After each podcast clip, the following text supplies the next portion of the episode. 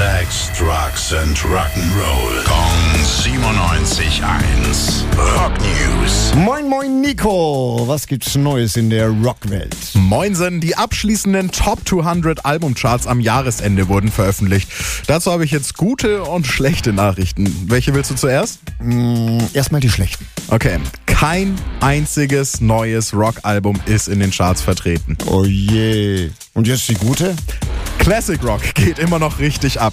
Neben Fleetwood Mac, Journey, ACDC, Nirvana und Metallica sind Queen ganz oben bei den Rockern. Die 81er Greatest Hits sind auf Platz 23. Ja, ich sag ja immer, Classic Rock wird immer die geilste Musik sein. In Rock We Trust. ja, ich hätte trotzdem noch was Neues für dich. Okay, lass hören.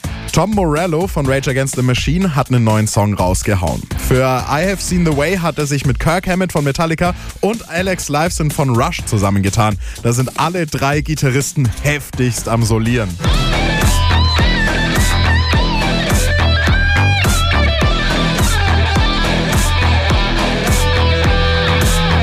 Uff, Chuck, der Uff, uff, Chuck.